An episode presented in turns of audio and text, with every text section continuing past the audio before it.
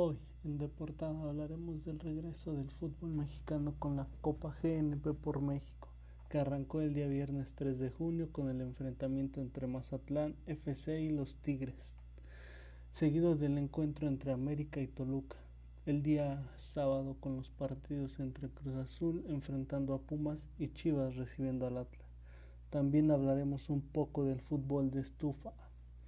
Comenzamos.